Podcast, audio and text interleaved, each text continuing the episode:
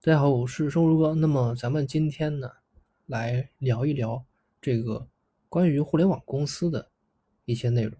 当然啊，这个只是我嗯个人的一些看法，不一定对啊，不一定对。大家呢可以呃拿来作为一个参考。那么这个其实互联网公司啊，从这个二零二零年吧。二零二零年到现在应该是已经过去三年了。它的这个从最早的这个，比如说政策上的调整啊，然后呢到最近的应该说是用户达到天花板，就是说这个产业的扩张速度达到了一个天花板。那么从从这个最早的这个过程到现在呢？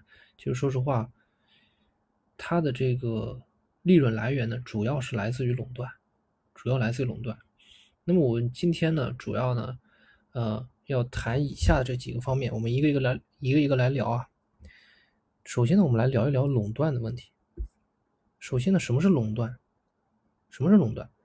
垄断它是指某种产品或者服务，它是独家供应或者是接近独家供应的。缺乏有效的经济竞争，也就是说呢，就是说某一个行业的服务或者产品啊，绝大多数都是由这家公司提供的，而其他公司如果想进来，那么这个垄断经营者呢，可以采用一些方式，让这些公司呢被边缘或者破产或者被收购。其实讲到这里啊，这些企业是哪一些公司，其实大家心里都有数。比如说现在大家聊到这个社交软件你说你离开微信能能成功吗？你说你除了微信还能用什么别的吗？你根本没有别的选择，是不是？你根本没有别的选择。再比如说第三方支付品支付，你除了支付宝或者说微信支付，你觉得你还有别的选择吗？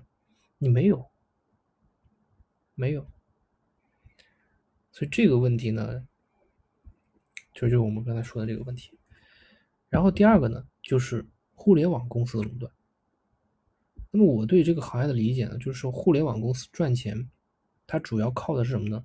主要靠的是数据。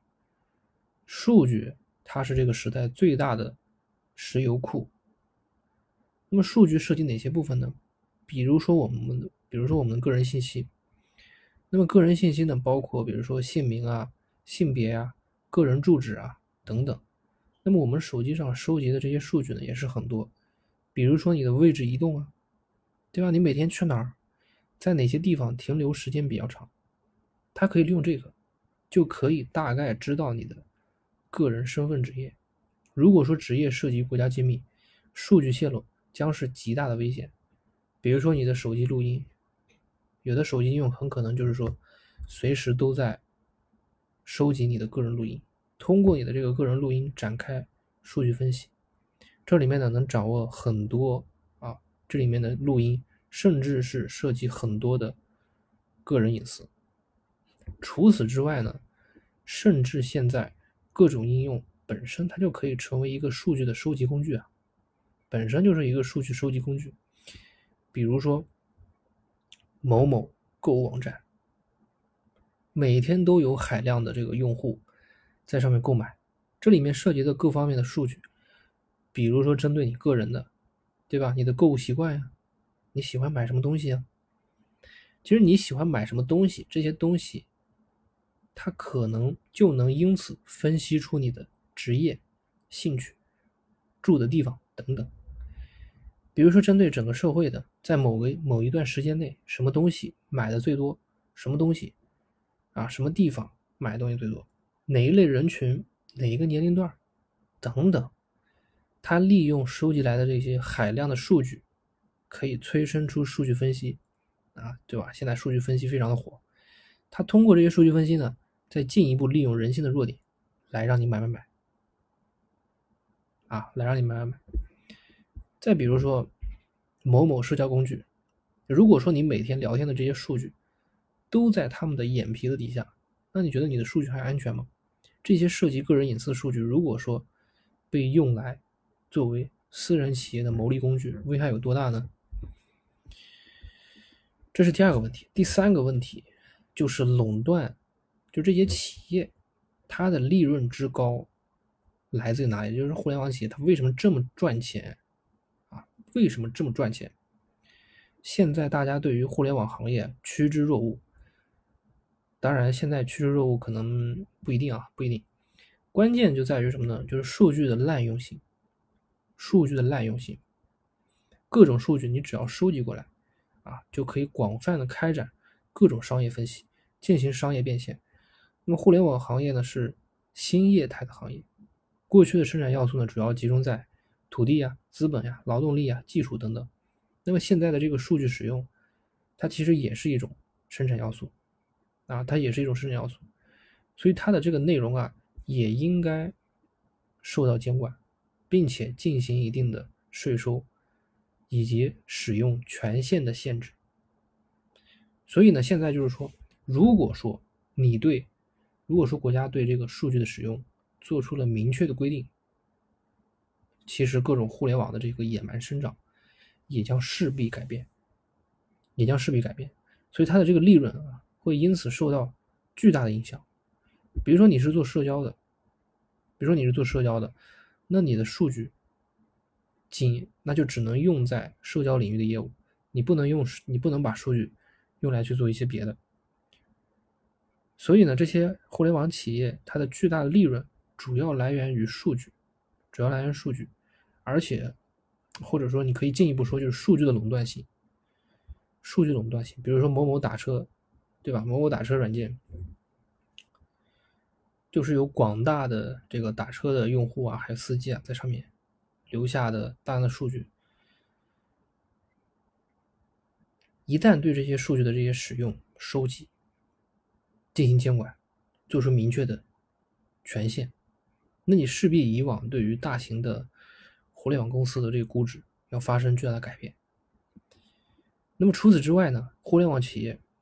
啊，就是大的这些互联网公司呢，它利用自己的垄断垄断利润，它不断的将触手伸向各行各业，形成一张巨大的行业网络。同时呢，利用自身的优势，使得新的竞争对手只有两条路：要么就是被兼并，要么就是被挤掉。啊，所以是非常还是非常残酷的一个现实。所以最后总结一下，我对互联网行业公司的估值的意见。第一个啊，就是说，如果说它可以继续的利用自己的垄断地位进行竞争对手的打击，竞争对手的打击，进行兼并，或者持续将自己的触手伸向各行各业而没有限制，那估值可以更高。这是第一点。第二点呢，就是说。数据如果说可以不受限制的进行各种商业应用，那估值也可以更高。那我们其实其其实就可以看到啊，这两者呢其实都已经发生了巨大的变化。首先是打击垄断，对吧？其次，现在数据隐私法，各种数据隐私法马上也将出台。那这两个呢都是巨大的变化，它将对互联网公司利润产生巨大的变化。如果说互联网公司依然这个巨大的利润来源还是依靠于垄断，那其实，那其实它的这个估值真的提高不了，因为它，因为它的核心优势就被打破了，核心优势就被打破了。呃，最近这个腾讯啊，它从这个应该是最低点是两百两百多吧，然后上升到现在的呃三百六十块钱，很多人说它是啊，这个互联网公司要。这个要继续给更高的估值啊，要这个要暴涨。其实我觉得啊，这个应该说是它的估值的正常的修复。因为为什么呢？因为过去一段时间啊，它的这个它的对它这些打击啊，说实话，大家一直都很不看好，这个预期被打得越来越低，所以给它的估值就越来越低。我记得腾讯最高应该是七百五吧，啊，然后一一然后一直暴跌，跌到现在的。跌到最低的好像是二百多，所以它是过度被打了，就是说它的估值过低了，就变偏低估了。所以二百到三百六呢，我觉得更多的应该是估值修复，估值修复。也就是说它现在的基本面啊，符合它的现在的这个估值。你要说从三百六再再往上走多少，我觉得不一定。我觉得我我反正是不看好，我反正不看好，可能还会涨一点。但是你说要给更高的估值，说实话，我是没我是没感觉到它以后会给更大的估值在在哪里，看不到啊，它还是靠那些业务啊。所以我觉得这个东西吧，仁者见仁，智者见智吧，可能还是每个人的观点不太一样。有的人可能把它当做这个，嗯，科技公司啊，说这个公司它那个科技公司怎么可能只值？二十倍呢，三十倍呢，那可能要给四五十倍啊，六十倍、六七十倍啊，甚至更高啊。但是我是把它偏向于，就是说它不是一个科技型的公司，它其实就是靠那个对于数据垄断嘛，赚的赚的赚赚的这个独家垄断利润。它它没有什么科技，反正这个是我的观点，这个是我的观点。好，那么咱们今天聊的这个话题呢，其实主要啊就是我自己的个人观点啊，大家听一听就做个做个做个参考吧，看一下有有没有对大家有帮助的。好，那么咱们今天的这个内容呢，咱们就讲到这里，咱们下期节目再见。